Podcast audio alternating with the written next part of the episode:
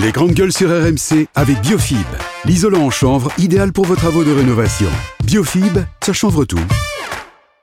RMC, les grandes gueules. On peut pas, je vous, je vous le redis, avoir une telle mobilisation, une telle opinion qui est contre cette réforme, une, une procédure parlementaire escamotée et avoir un vice démocratique par le vote de cette réforme par un recours au 49.3.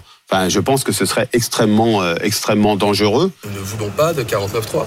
Nous souhaitons transformer notre majorité relative en majorité absolue sur le texte des retraites et nous nous sommes donné les moyens de le faire en faisant évoluer progressivement notre projet. Alors, vous allez euh, très attentivement tout au long de la semaine entendre le calendrier précis, à savoir que les débats reprennent mercredi puis ensuite, il y a tout un processus qui va se mettre en place. Oui, il y a une commission mixte paritaire. Ils vont se mettre d'accord sur un texte avec des sénateurs, des députés. Ça, il y a, c'est, quasiment une formalité mercredi. Puis ensuite, jeudi, si tout va bien, euh, vote au Sénat et ensuite à l'Assemblée nationale. Et à l'Assemblée nationale, rappelons-le, le gouvernement n'a pas de majorité absolue.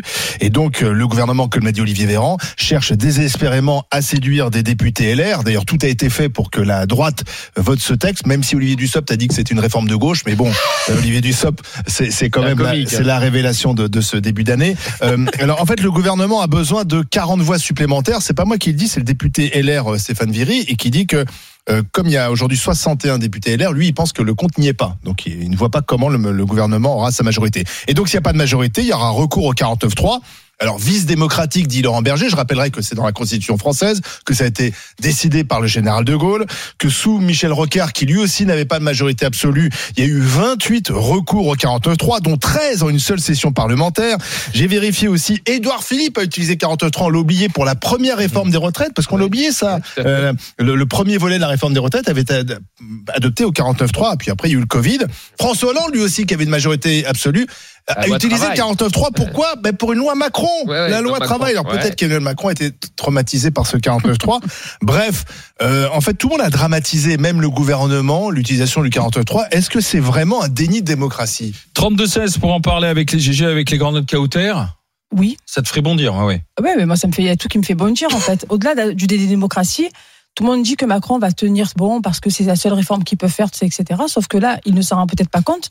Mais la seule chose qu'on retiendra, c'est qu'il est en train de faire, euh, mais comme jamais ça a été fait par personne, le lead du FN, il est en train de donner les clés euh, au Rassemblement national pour les prochaines élections. C'est ça qu'on retiendra. Et moi, je m'adresse à tous les députés qui s'apprêtent à voter euh, dans quelques jours, donc jeudi. Macron ne sera pas réélu parce qu'il n'a plus le droit de se représenter. Par contre, vous, si vous voulez continuer votre carrière politique, vous avez intérêt à bien voter, voter pardon, et à écouter les sondages, les Français qui défilent paisiblement et calmement pour l'instant, parce que tu sais, moi, ce que je crains, en fait, il n'y a pas un affaiblissement de, de la mobilisation. Moi, j'ai fait toutes les manifs sur celle quand je, je me suis fait opérer, donc euh, à la suite euh, mi-février. Les gens sont hyper en colère, en fait. Il y a peut-être moins de monde dans la rue parce que les ouais. gens, euh, si tu veux, ils sont lassés de marcher pour rien. Ah, Mais il y C'est a une vrai qu'il y a eu espèce un de. reflux quand même samedi. hein. Il y a comment Il y a eu un reflux samedi, il y a beaucoup moins de monde. Oui, il y a beaucoup moins de monde parce que je te le dis, les gens ils sont hyper en colère, ils en ont marre de marcher pour rien. Et, et moi j'ai entendu des choses. Donc il y a une euh, résignation. Non, il n'y a pas une résignation. Il y a de la colère qui monte. Il y a une colère sourde. Enfin, la colère, elle est plus dans la rue, c'est ça que je veux dire. Si, si, si, Ah si, crois-moi. Elle est aussi dans la rue. Elle n'est pas que, elle est pas que ceux qui sont restés Et à la elle va maison. exploser si à Elle peut- 49-3. Elle, peut exploser. Je pas dit qu'elle va forcément exploser, 49.3, mais elle peut exploser parce que on est post-Covid, post tout ce que tu veux. On le rabâche à chaque fois ici et ailleurs, et les gens n'en peuvent plus. Et au-delà de tout ça, le premier problème, c'est avec quoi on vit aujourd'hui. Avant de parler pour- pourquoi on va travailler deux ans de plus, qui vit décemment avec 1200 euros aujourd'hui? Personne. En plus de l'inflation. Donc aujourd'hui, il y a plusieurs colères qui s'amoncellent et où les gens, on, semble, enfin, on, on dit qu'ils sont résignés, mais ils n'ont pas le choix de travailler pour essayer de survivre, de payer leurs factures, les plus modestes d'entre nous. hein. Mais, je suis désolée, au-delà du dé- des démocraties, il est en train, Monsieur Macron, vous êtes en train de donner les clés à Marine Le Pen pour les prochaines élections. Charles Consigny, déni de démocratie, c'est 49-3 ou pas alors? Bah oui, quand même. Euh, après, je pense que les C'est dans la Français Constitution. sont, sont- Non, mais c'est pas très démocratique, disons. C'est-à-dire que Bah, ça permet de pas être bloqué. C'est un passage en force. moi, ce que j'ai dit, Voilà. c'est que euh, on conteste Emmanuel Macron sa légitimité pour faire passer cette réforme, parce qu'il a été élu contre Marine Le Pen et que donc beaucoup de gens ont voté pour lui, non pas pour son programme, mais pour faire barrage à Marine Le Pen. Mais derrière, il y a quand même eu des législatives qui ont dégagé une majorité droite et centre-droit, en réalité, sur ce qui peut en tout cas exister sur certains textes, notamment celui-là. Renaissance plus LR. Mmh. Si Renaissance et LR votent ensemble un texte, Bah, il pour moi, ce texte, il est légitime sur le plan démocratique. Ah oui. C'est-à-dire que je considère qu'il y a un mandat euh, des Français pour voter un texte qui, euh, sur lequel se mettent d'accord Mmh. ces deux familles politiques. Si tout à coup, ils arrivent plus à convaincre un peu dans leur camp, parce que j'ai vu qu'il y a notamment un député Modem, par exemple, qu'on a reçu Monsieur ici, Ramos, euh, Ramos, Et il a dit qu'il voterait contre. Ça va est. pas voter le texte, plus euh, la, la team euh, droite de gauche Pradier, euh, si ces gens-là ne votent pas ce texte, bah, pour moi, il- ce texte, il commence à perdre en Mmh. légitimité démocratique. Et donc, le gouvernement se retrouve obligé de passer le 49-3, mais ça veut quand même dire qu'indéfiniment, ce gouvernement est un peu euh, contre les Français, enfin n'arrive pas à Mm. se mettre en phase avec eux. Ceci étant dit, moi je pense que les Français sont en réalité assez résignés euh, au déni démocratique que représente dans son essence le macronisme, c'est-à-dire que ça a été un- un- une manière de gouverner pensée comme entre guillemets jupitérienne, avec tout le, toute l'ironie que, que cela comporte et tout, tout ce que ça dit de l'auteur de cette formule. Euh, et euh, je pense que finalement ils seraient pas, ils vont pas être bouleversés euh, que cette réforme passe par le 49.3 parce qu'ils ont l'habitude, par exemple pendant le Covid, des décisions extrêmement dures contre les libertés étaient prises non seulement sans l'aval du Parlement, mais en plus dans des cénacles confidentiels qui étaient ces fameux conseils de défense, etc. Donc je pense qu'ils se sont malheureusement habitués à une gouvernance autocratique euh, de la France qui fonctionne en tout cas comme un comme un comme un régime euh, euh, non démocratique et que donc ça va va pas les choquer. Monsieur Thomas Porcher. Non, moi je, je, je pense aussi que c'est un passage en force. Alors le, le- problème, je pense que ce 49-3, il arrange en fait beaucoup de monde. Je pense que la, la, la majorité relative, c'est-à-dire les, les LREM et une partie de, de la droite, n'ont pas vraiment envie de passer au vote parce que eh, ils n'ont pas envie de se faire secouer dans leur circonscription. Euh, là, on a vu déjà pour les tickets à 1 euro qu'il y a eu la liste de tous les gens qui n'avaient pas voté ce ticket à 1 euro, ce qui con- concerne en fait les étudiants, donc une petite partie de la population. Là où la retraite, ça concerne l'ensemble de, de la population active. La, la majorité des gens sont contre.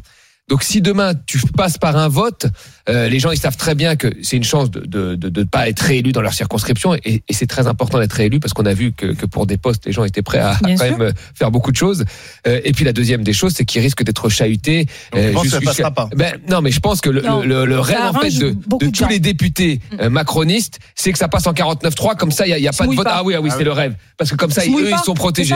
Si ça passe Ah en oui, c'est pas- c'est pas 49-3 faux, ouais. euh, voilà, parce que si ça passe au vote, ils vont être trop chahutés parce qu'il y a une telle euh, euh, opposition à cette à Et risquent à de pas cette, être euh, réforme. Mais est-ce qu'il fallait Moi, je, je comprends pas pourquoi ils ont dramatisé et même le gouvernement est tombé un peu dans le piège de la dramatisation du 49.3. Que Laurent Berger dise c'est un vice démocratique, il est dans son rôle, mais le 49.3 n'est pas un vice démocratique. J'ai rappelé que un gouvernement de gauche, celui de Michel Rocard, qui n'était pas un dictateur, a utilisé Ouais. 28 fois le 49.3. Mais là, on Donc bien sûr, c'est pas un vice démocratique. On est à quoi Quasi- 14 14 oui, mais 15 fois, tout- ouais. quasiment tous les gouvernements ont utilisé Ouais, 49.3. Ça fait partie de la 5 République. Alors après, on peut changer la. Je, je suis, je- j'étais étonnant d'apprendre que Charles était contre la 5 République, mais ça Non, non, je suis Mais pas non. contre. la 5 République. Je te parle du contexte et du fait que Bah, Macron était déjà contesté dans sa légitimité. Mais moi, je ne serais pas bouleversé non plus par l'utilisation du 49. Après, c'est malin. euh, Le gouvernement, en fait, il joue qui tout doux parce que si jamais il arrache une majorité, il pourra dire effectivement, j'ai une majorité, basta, on passe à autre chose. Ce qui est, Si on ce qui est se fie- choquant dans cette histoire, excuse-moi, c'est que tu as 95%, entre 75 et 73, pardon, et 95% des gens qui ne veulent pas de cette retraite. Oui. Et continuent à faire le 49-3 cette réforme. dans cette ce, réforme. euh, cette réforme, pardon. Dans ce contexte, c'est ça qui est hyper violent pour les Français, en fait. C'est Gérald qui nous appelle euh, de l'Hérault. Bonjour Gérald. Bonjour à tous. Commercial, est-ce que ce serait vraiment un déni de démocratie si le 49.3 était utilisé, oui ou non? Évidemment, à partir du moment où vous avez un peuple qui a voté pour des députés, vous avez à peu près tout dit, hein, euh, qui a voté euh, pour, pour des députés et qui ne sont pas d'accord pour cette euh, réforme, donc euh, bah, députés qui représentent le peuple, euh, je ne comprends pas en fait pourquoi euh, euh, Macron euh, insisterait. Donc il n'écoute pas la voix du peuple représentée euh, par ses députés, et vous le voyez aussi auprès de Aurore Berger, qui auprès de son groupe parlementaire euh, qui, qui représente euh, Renaissance, qui dit tout simplement, si au- aucun des députés ne vote ou s'abstient en fait euh, sur cette sur cette loi, euh, ils seront exclus en fait du groupe, hein, voire même du, du parti. Alors si ça c'est démocratique, euh, bon, j'aimerais bien savoir ce que ce qu'est la démocratie. Dans ce cas-là, la Corée du Nord est un exemple pour nous. Euh, après ça, que, que va-t-il se passer? Si euh, Macron pas évidemment, euh, parce que depuis le début de janvier à aujourd'hui, on avait, on sait que tout ça est une mascarade. Il va passer le 49-3. Ouais. Qu'est-ce qu'il va faire après? Est-ce qu'il va dissoudre l'Assemblée nationale ou est-ce qu'une motion de Ah bah censure va, euh, censure va être euh, déposée Motion, motion de par, censure. Pardon? Il y aura motion de censure. C'est oui, déjà parce prévu. que la motion de censure, justement, sera déposée par, ces, par ce fameux euh, groupe parlementaire centriste et qui départagera, en fait. en Le, problème de la motion de censure, que si elle n'est pas votée par le Rassemblement national, c'est-à-dire qu'il faut que la gauche, la droite et, et la droite radicale Pour- pour- pour- euh, et la La gauche vote. radicale euh, votent la même motion oui, de censure pour que ça marche. Ah, Ils la voteront. euh, c'est- Après, Vous êtes sûr? Bon, euh, certains, certains disent Ah bon qu'ils ne veulent pas avoir les votes du, euh, du RN à, partir de ce euh, groupe centriste Ouais, qui va créer cette motion de censure-là. Ce serait incroyable. Là, là, là, encore une fois, on tomberait dans un cirque, hein, notamment euh, dit, euh, avec des députés clowns et, et qui ne représenteraient plus que eux-mêmes. Donc, je ne peux pas le croire. Je ne peux pas croire non plus à cette motion de censure, cette motion de censure. Donc, honnêtement, ça passera comme une lettre à la poste. Nous verrons la prochaine réforme peut-être institutionnelle que fera Macron. Ça, c'est autre chose. Néanmoins, aujourd'hui, évidemment, nous sommes dans un déni de démocratie puisque le peuple n'est pas écouté. Euh, il y a eu des millions qui sont dans la rue. Aujourd'hui, bah, ça va, ça va s'amenuire, comme on a pu le voir ça, ça. Ça m'amusait. La Ouais. résignation, en fait, des Français, ce ne sera encore que plus grande prochainement. Euh, Gérald, là, si on se fie aux calculs, alors qui sont des, des petits calculs d'apothicaire hein, pour le moment, parce que les députés ne se déclarent pas tous hein, pour ou contre euh, la réforme. Il y a encore des hésitants, mais si on fait l'addition, 170 députés Renaissance ou apparentés, plus 35 députés LR, plus 68 députés Horizon et Modem, ça ferait 273 députés qui pourraient voter la réforme. Ceux qui voteraient contre, ce serait 88 députés Rassemblement National, 74 députés France Insoumise, 75 députés de l'intergroupe NUPES, plus 15 LR potentiellement, ça fait 252. Donc, de manière comme ça hypothétique, hein, ça ferait la, réforme passerait avec 273 contre 252. Voilà, si on en est là, Oui, juste, ça, c'est qui, ça, juste qui dit au ça calcul. Ce sont euh, les confrères qui ont Ouais, fait des mais, petits. euh, non, mais je dis c'est très Quand hypothétique. tu hein. interroges, euh, par exemple, Ouais. Pierre Cordier, député LR, quand tu euh, Stéphane Viry, député LR, Oui, ils oui, disent oui. qu'il y aura plus, plus que 15, députés. bien sûr. Euh, et puis peut-être que dans la majorité, il y aura des défections. Alors, si c'est des abstentions, euh, ça compte pour du beurre, mais si c'est les gens qui votent contre. euh, Euh, Merci Gérald d'avoir été avec Merci nous. beaucoup. À bientôt. À, bientôt, cas, bonne journée, l'ami. Gérald Deléraud. Hmm Dans les deux cas, c'est un discrédit. Que tu t'abstiennes ou que tu votes contre, c'est un discrédit. Et Oui, moi, mais c'est une vraiment, majorité, ça passe. moi, dans ces comptes d'apothicaire, vraiment, je, je, je je crois que il y a- il y a vraiment des députés, y compris de la majorité, qui sont en train de réfléchir parce qu'encore une fois, Macron a fini sa carrière politique. Eux ne l'ont pas fini. Ils veulent être réélus. La soupe est bonne et, et- et ils y sont attachés. Donc, je crois vraiment qu'il y a des gens qui vont commencer à comprendre parce que je prends Ils risquent d'être vous savez, à leur groupe. 14h, il y y a la CGT à Marseille qui donne une conférence de presse. Bon, j'ai pas le droit de dire ce qui va se passer, mais soyez-y très attentifs parce que quand vous parliez de blocage et que la France n'était pas à l'arrêt, soyez très attentifs parce que la colère, elle va s'exprimer de plusieurs manières et y compris parce que là, les gens, ils sont tellement énervés, tellement contrariés qu'ils vont commencer à manger des pâtes au beurre pendant 15 jours, un mois pour arriver à leur fin. Et le bras de fer qui va commencer cet après-midi, qui a, commencé déjà ce matin, mais qui sera communiqué cet après-midi, soyez-y attentifs et les gens, ils ne lâcheront pas. Il s'agit de leur vie, de celle de leurs enfants, ils ne lâcheront pas. Dans un instant, Franck, on sera du côté de la Gironde. Il est consultant en prévention des risques. Le risque, il existe bien, c'est le risque politique, c'est pour le gouvernement. Euh, 49-3 ou pas, qu'est-ce que vous en dites Majorité ou pas Déni de démocratie ou pas On continue d'en discuter avec vous au 32-16. RMC, 9h midi, les grandes gueules. Alain Marchal, Olivier Truchot. Les GG, les grandes gueules sur RMC, RMC Story euh, ensemble. Avec vous, on parle de cette semaine décisive pour la réforme des retraites. Alors, il y a encore une journée de manifestation hein, qui est prévue en milieu de semaine. On voit bien qu'on est quand même sur un sur un reflux. Apparemment, de nouvelles actions qui vont se mettre en place. Actions euh, Coup de poing. action radicale, action coup de poing. On parlera de celle de, de, des éboueurs tout à l'heure euh, euh, dans le GG 7 et match à 11h20. Mais là, ce qui nous intéresse, c'est le processus politique. Est-ce que le gouvernement va avoir sa majorité? Est-ce qu'il va dégainer le 49-3 Si c'est le 49-3, est-ce que c'est un déni de démocratie? Comme le disent certains. Franck, bonjour. Bonjour, Bonjour à Franck. toutes. euh, Qu'en bonjour à. Qu'en dites-vous, vous, Franck, alors? Ouais. Il y a, il y, a, il y a plein de points, mais moi ça me ça me fait monter. euh, enfin, bref, euh, je trouve qu'à la base, en fait, Macron, euh, on sait plus que bah, c'était euh, sa réforme qu'il voulait faire pour ce mandat. Oui, On vous entend plus. allez-y. Vous avez été Allô censuré. Franck. Bah, Franck, on va vous retrouver dans un instant. On va passer par. euh, on va rester en Gironde avec Eugénie. Bonjour, Eugénie. Bonjour à tous, bonjour les Bonjour. GG. Alors, Eugénie, euh, déni de démocratie ou pas? Non, moi je pense pas que ce soit un déni de, de démocratie. Je, je, je suis très cash là-dessus. J'ai pas de problème avec ça. Euh, on a une constitution en France, euh, elle existe et dedans il y a plusieurs outils. voyez, c'est comme si vous comparez avec euh, quelqu'un qui fait du bricolage. À un moment donné, euh, si ça bloque sur quelque chose, eh ben, il va peut-être prendre un autre outil qu'il a à disposition. Eh ben, c'est la même chose. Il y, a quand même un point que ce que je pense moi, c'est qu'on n'aura pas forcément besoin du 49.3 euh, euh, jeudi. Euh, on va voir comment ça va se passer, mais j'en suis pas certaine. Et, et on oublie aussi que euh, on a été, enfin, les- Macron a été élu. Euh, alors, certes, certains veulent l'oublier, mais il a été élu. C'est ça, c'est ça la démocratie, c'est voter. C'est voter quand on doit aller aux urnes. Alors, si les gens ne sont pas contents, ils avaient qu'à se déplacer le jour où on est allé voter. Euh, Et ce qui est compliqué, c'est que ceux qui sont dans la rue, beaucoup ont voté Macron. Euh, Mais contre, on n'a pas voté samedi, pour ceux qui, Macron. ceux qui étaient dans la rue, c'est-à-dire essentiellement des, des gens de gauche, hein, euh, ils ont euh, essentiellement voté Macron. Non, euh, on a voté, tour. nous avons voté, et je m'inclus dedans parce que j'ai celle pas voté pour au la premier. réforme à 60 ans, euh, ça a été Marine Le Pen. Donc, nous avons voté contre Marine Le Pen. Et Macron disait ça m'oblige. Exactement, c'est ce que j'allais dire. Euh, Mais lors, de sa déclaration, il a dit que ça l'obligeait, mais de toute évidence, il a oublié que ça l'obligeait envers cette population. mais, les gens oublient qu'il y avait un premier tour. Donc si les gens de gauche étaient allés voter au premier Exactement. tour, peut-être qu'au deuxième tour, il n'y aurait Exactement. pas eu Marine Le Pen ou je ne sais qui. Exactement. Ils n'ont pas ils mis Mélenchon face à Marine Le Pen. Exactement. Et ils auraient à ce moment-là choisi entre les deux avec un projet qui leur convenait. Ça n'a pas été le cas. Donc c'est facile maintenant de refaire l'histoire. Et la deuxième chose que je voulais dire, parce que ça m'a, ça m'a, ça j'aimerais quand même en parler aussi. Kauter, euh, quand vous dites, euh, oui, attention les députés, on va voir ce que vous allez voter, il faut que vous ayez euh, faire attention, vous n'allez pas être réélu, etc. Euh, ce qu'on demande à nos hommes politiques, normalement, et c'est je pense le problème aujourd'hui, c'est qu'on leur demande d'être courageux. On leur demande de euh, défendre des réformes. Alors, je ne parle pas forcément que celle de la retraite, il y en a d'autres qui ne sont pas forcément populaires. Mais si nos députés devaient à chaque fois céder à la pression euh, populaire, mais on n'avancerait pas. Ils sont là pour réfléchir à notre place, ils sont là pour être visionnaires, ils sont là pour... Oui, oui, c'est pour ça qu'on vote Non, pour eux, non, parce que... il réfléchit pas à ma place, mon député ben- Eugénie. Vous m'avez interpellé, donc je vais vous répondre. Les députés sont là pour défendre les intérêts du peuple et Eh pas oui. du président de la République.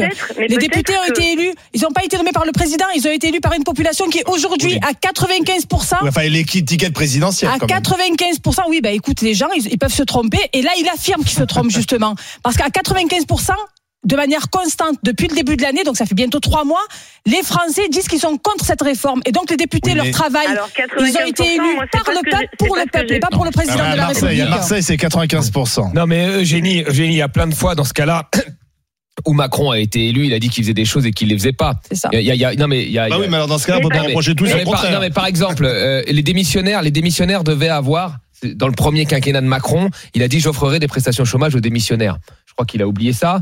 Euh, Dans, dans le premier plan, il a dit qu'il ferait un plan, un plan de relance écologique. Je crois que c'était de 50 milliards. On sait pas où il est passé. Bon, il y a eu le Covid. Mais il y a plein de choses qui ont permis à Macron de dire. euh, Macron, à l'ép- à l'époque, c'était la social-démocratie, le modèle euh, fle- fle- flexi-sécurité. Il y a eu beaucoup de flexible, il y a eu peu de sécurité. Et les gens ont revoté pour lui quand même. Enfin, donc dans, dans le Mais sens pour- où, pourquoi on a revoté pour lui? Pourquoi les gens ont revoté pour lui? Bah, il y a, il y a- bah, au début, enfin au premier tour, Parce si qu'il avait regarde, le meilleur projet. euh, je, je suis pas sûr que ce soit ça. Mais, mais, Ah, mais- Il y avait un mais contexte après, de guerre en Alors- Ukraine, madame, alors, de c'est pas parce que là, je- je si sais c'est pas pas si- ça, si c'est pas ça, faut quand même que nous Français on se pose des questions. Oui, mais est-ce que vous avez vu quand même, vous avez assisté comme moi à l'élection de, de, de, de, de 2022, elle était très particulière. Macron a refusé de participer au débat, d'ailleurs il est jamais venu ici malgré les invitations, il a refusé de participer au débat. Il y avait a la guerre. utilisé quand même beaucoup la guerre en Ukraine pour dire qu'il était très occupé à faire autre chose. Il a, il a pas eu vraiment de programme, à part effectivement, et là vous avez raison de le rappeler, cette retraite à 65 ans, et il a tout fait pour se retrouver Oui, face à Marine Le enfin, Pen, oui, mais- et pour dire que ça l'obligeait, pour à la fin dire qu'il a été élu Oui, démocratiquement. mais Eugénie a raison. Il y a eu un premier tour. Ouais, Ceux qui sûr, sont pas allés Il voter n'ont qu'à législatif. s'en prendre Oui, mais- oui, il mais- est sorti. Excusez-moi. Il est sorti en tête du premier tour. Il s'est retrouvé face à Marine Le Pen. Derrière, Excusez-moi, ceux qui sont jeu allés, ceux qui, démocratique, ceux qui sont pas allés voter, et j'en ai fait partie au premier tour, parce Bah. qu'on parle pas de, de, de- Tu es pas allé voter au premier tour non, je suis pas allée Bah voter. voilà, voilà. Non, mais Fin excusez-moi. du débat. Bah, Donc, non. Donc non, donc je peux terminer ma phrase? Pourquoi t'es pas allé voter? Parce qu'il y avait personne qui correspondait et je suis désolée, l'abstention aujourd'hui, si l'abstention et le vote blanc étaient comptabilisés, vous verrez que ce- c'est Bah, L'abstention, Alors c'est il faut se comptabilisé. présenter, Ouais, mais-.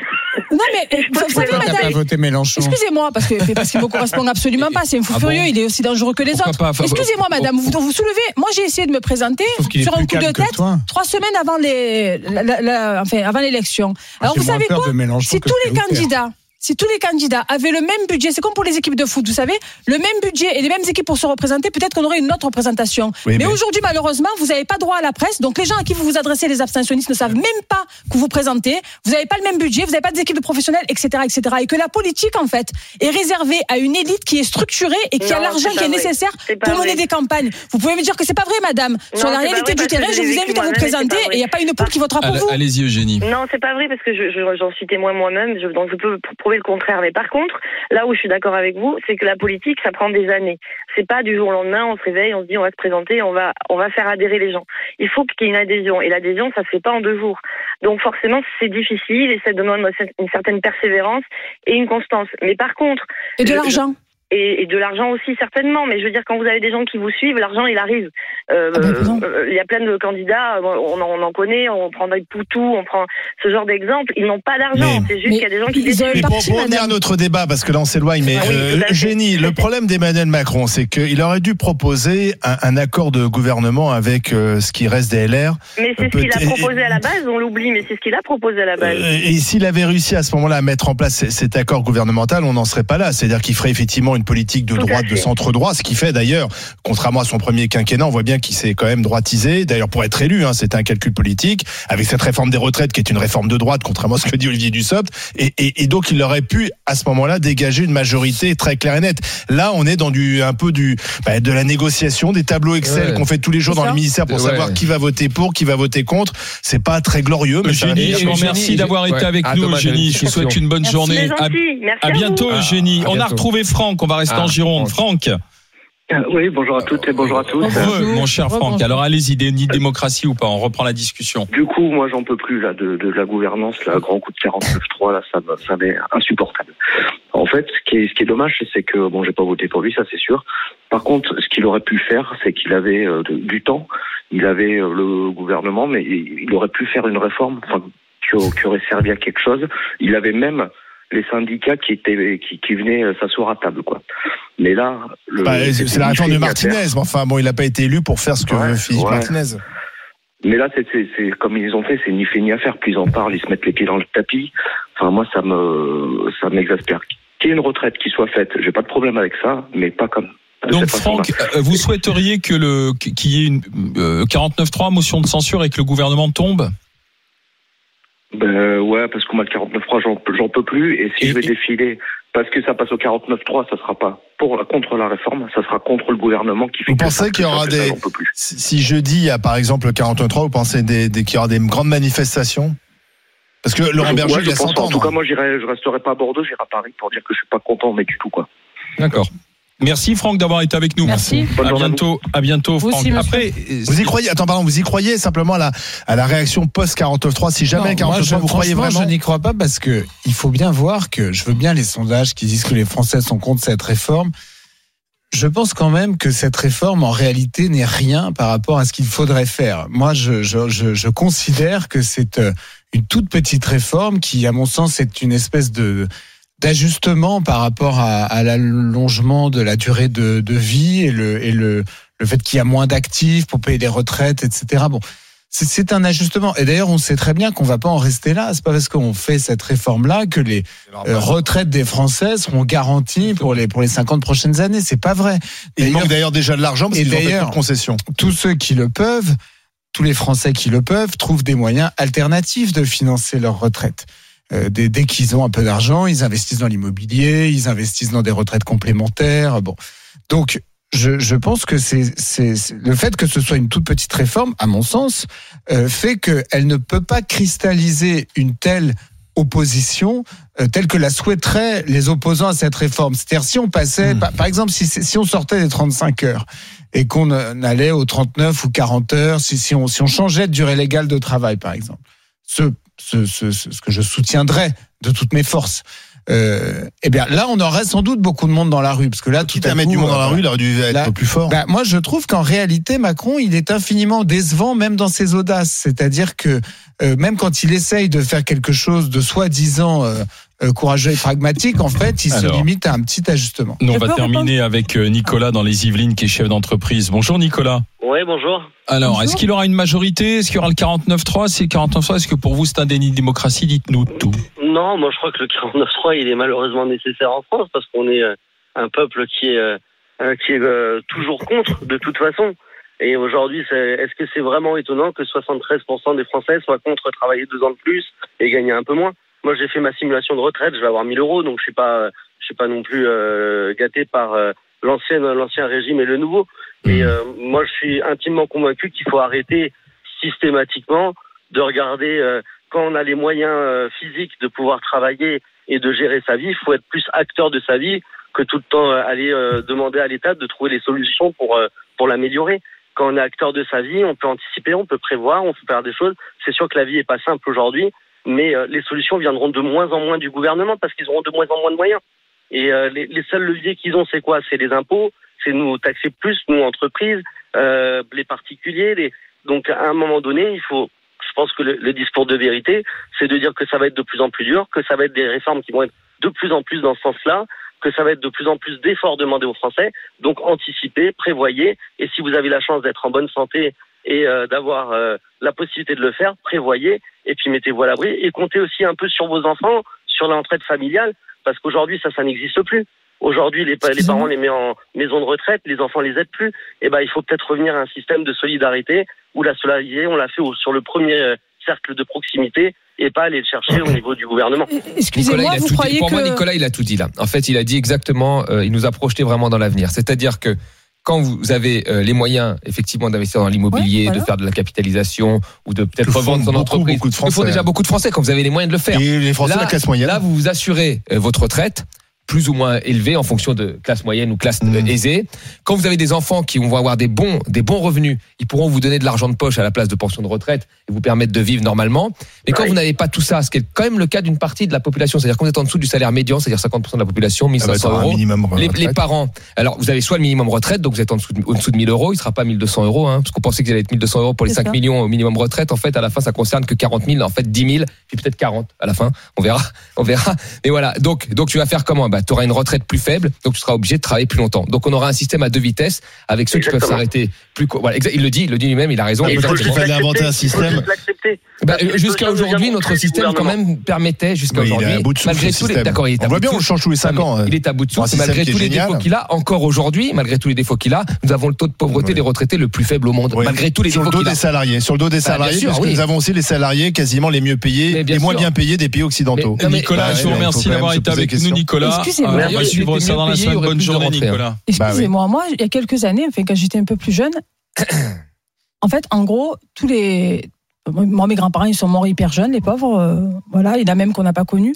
En fait, chez les pauvres et chez, les, chez ceux qui ont des métiers précaires, la réalité, c'est que beaucoup meurent juste avant la retraite ou juste après la retraite. En fait, les métiers les plus précaires qui sont mal payés aujourd'hui ne profitent pas de cette retraite. Donc ça aussi, pour moi, c'est un point essentiel. C'est-à-dire qu'on En demande à des moyenne, on vit personnes, 20 ans après la retraite. hein. pas tout le monde. En, moy- en moyenne, moyenne. d'une moyenne. Voilà, En moyenne, on vit euh, plus de 20 ans après la Et retraite. on peut se dire de manière très honnête ici que ceux qui ont les métiers les plus pénibles et les moins bien payés, qui vivent déjà dans la précarité aujourd'hui, ne sont pas ceux qui meurent à 91 ans, 20 ans de plus. Je suis désolée. Et donc, en fait, la vraie injustice pour moi, elle est là aussi. C'est que les personnes qui sont le moins bien loties aujourd'hui en termes de salaire sont celles qui vont mourir avant et on leur demande de travailler deux ans de plus pour pas profiter de leur retraite in fine. C'est ça la réalité. Alors on va regarder euh, ce que vous avez pensé, puisqu'on vous a posé la question. Euh, C'est que- c'est que le début euh, de la semaine et de nos discussions, hein, parce que ça va nous alimenter jusqu'à vendredi. hein. Ah, ça, c'est Cette histoire de, de parlement et de débat. Euh, 49.3, 77. s'il est utilisé, est-ce que c'est un déni de démocratie? C'est quand même un oui franc, hein, à Ouais. 77,7%. Virgule sept. Pas de bonne presse, le 49.3.